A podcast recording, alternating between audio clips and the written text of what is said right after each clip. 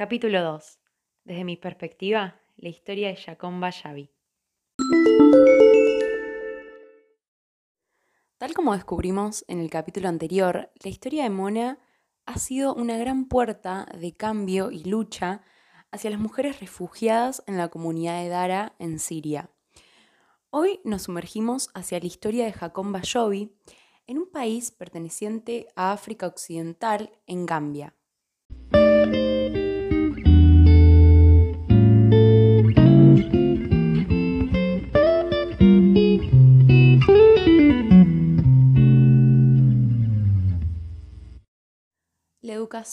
Es importantísima porque, sobre todo para una niña, te permite desarrollar la confianza en, una misma, demostrar nuestra valentía y también así poder defender nuestros derechos. Porque como todos sabemos, sin educación desconocemos nuestros derechos y nuestras responsabilidades.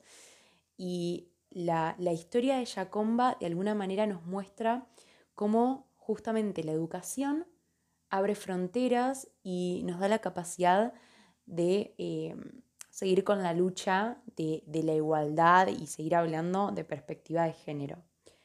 Como cuenta Jacomba en su testimonio, ella dice que todo comienza con el profesorado, es decir, con la escuela, con la secundaria. Nos preguntan, dice, ¿qué queremos ser de mayores? Si contestamos quiero ser médica, no pueden decirnos no podés porque sos una niña, por, tenés distintas capacidades, etc. Y lo que tienen que decirnos, como nos cuenta ella, es, podés lograrlo. ¿Para qué? Para que nos dé la valentía, la esperanza em, y, esto de, poder alcanzar nuestros sueños. Y es importante preguntarles a, las niñas, a las niñas más que nada que están en una edad que, empiezan a, a conocer su identidad y lo que quieren ser en un futuro, porque muchas temen también lo que dirán sus familias. Muchas niñas tal vez no se atreven a tomar clases, por ejemplo, de ciencias o de matemáticas o distintas otras áreas, por ejemplo, porque tienen miedo de no contar con la aprobación de sus familias. Y esto es algo que se repite muy a menudo en distintas partes del mundo, en nuestro país, por ejemplo, que por ahí el hecho de la mirada ajena impide o obstaculiza eh, el deseo de poder especializarse en un área tan interesante y tan sofisticada, por ejemplo, como, como las ciencias. Entonces es necesario decirle a las niñas, por ejemplo, que pueden ser lo que ellas quieran.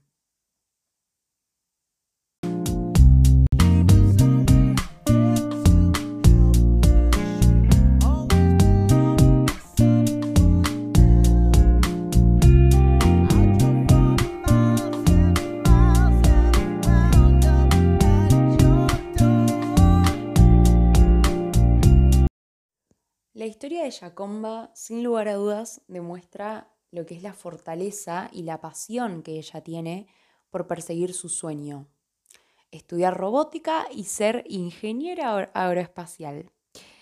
Eh, Jacomba durante su trayectoria escolar, porque como mencioné antes, tiene 16 años, es toda una adolescente, formó un equipo de robótica en el colegio para mostrarle a sus compañeras de alguna forma que eh, también podían participar en el área de la tecnología, para hablar con ellas y crear un espacio para todas. Muchas chicas que están interesadas por ahí en la ciencia y la tecnología se sumaron junto a ella para empezar a, a ver y a investigar e insertarse en este área tan importante como es la ciencia y la tecnología para hoy en día. Su club de robótica no es solo para mujeres, eh, sino que está animando a más chicas a participar en todos los campos de la ciencia, o sea, abarca tanto a mujeres como a hombres de la clase, pero el objetivo en realidad es que las mujeres cada vez estén más integradas a lo que es el campo de la tecnología. Porque por ahí algunos piensan que es demasiado difícil o tal vez pierden el interés, pero muchas chicas tienen ese talento y sus familias y las comunidades tal vez no les permiten mostrar al mundo lo que son capaces de hacer. Entonces, hoy en día las mujeres en todo el mundo, en cualquier parte, necesitamos hacer un trabajo de concientización dar a entender a, las comunidades que estas niñas y jóvenes deben contribuir a la innovación y a la tecnología. Debemos trabajar todos juntos y conseguir que el mundo avance y con, esta concientización de, lo que es tener igualdad de oportunidades entre hombres y mujeres, abre puertas a que cada vez eh, la sociedad sea mucho más justa y más igualitaria.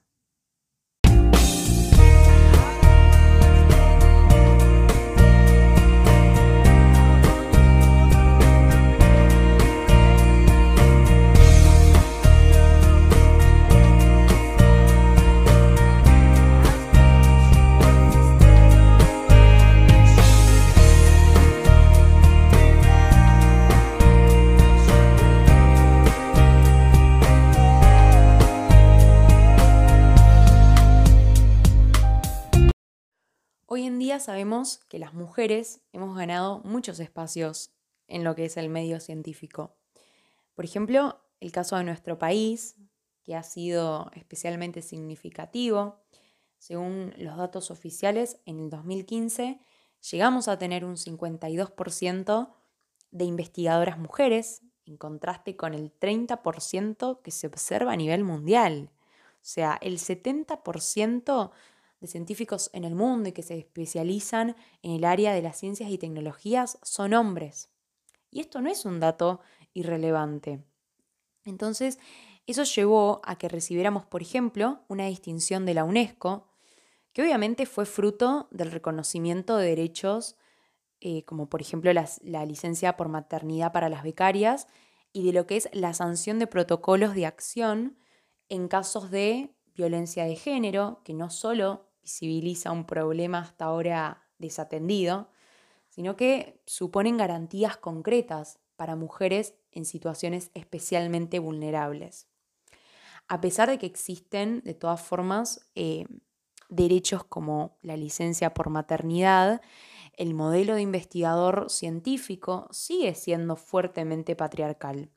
No es que solo las mujeres deban enfrentar los prejuicios eh, sexistas de muchos de sus colegas, sino que hay una, una fuerte presión por adaptar lo que es un recorrido biográfico construido a partir del modelo de un varón sin responsabilidades domésticas. Entonces, en este contexto, algunas mujeres deciden retrasar la maternidad o por ahí tener menos hijos de los que hubieran deseado por dichas dificultades que recientemente eh, mencioné. Por ejemplo, en caso del nacimiento de un hijo, la ausencia del lugar de trabajo implica quedar relegadas frente a sus pares varones que, aun siendo padres, no tienen la misma carga de responsabilidad sobre el trabajo doméstico y de cuidados, como por ejemplo lo que es la licencia de paternidad, que es mucho más baja que la de la madre. Entonces, esto se traduce luego en un número menor de publicaciones, en mayores dificultades a la hora de ingresar en lo que es la carrera de investigador o por ahí de pedir una promoción. Jacón Bayabi, de 16 años, en Gambia, inauguró un club de robótica en su colegio para alentar a más niñas y a experimentar con la ciencia y la tecnología. Como defensora de la educación de las niñas, Xavi es consciente de la importancia decisiva de promocionar a las niñas espacios donde puedan destacar en ámbitos en los que no gozan de suficiente representación.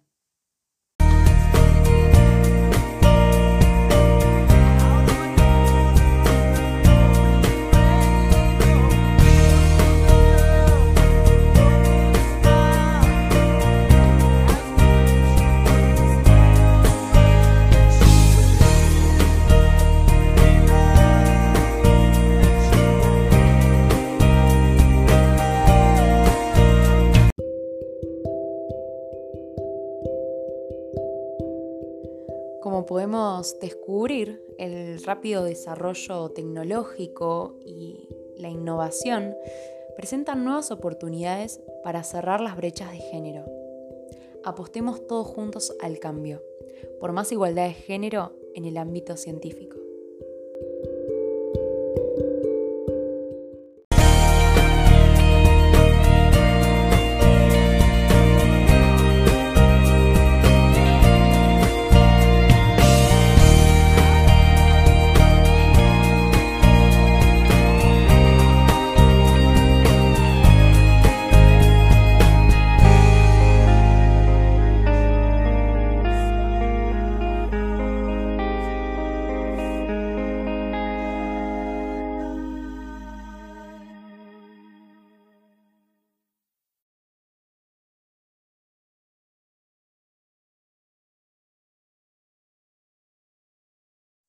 No te pierdas el capítulo siguiente, con una nueva historia que inspira a mujeres a seguir luchando por sus derechos.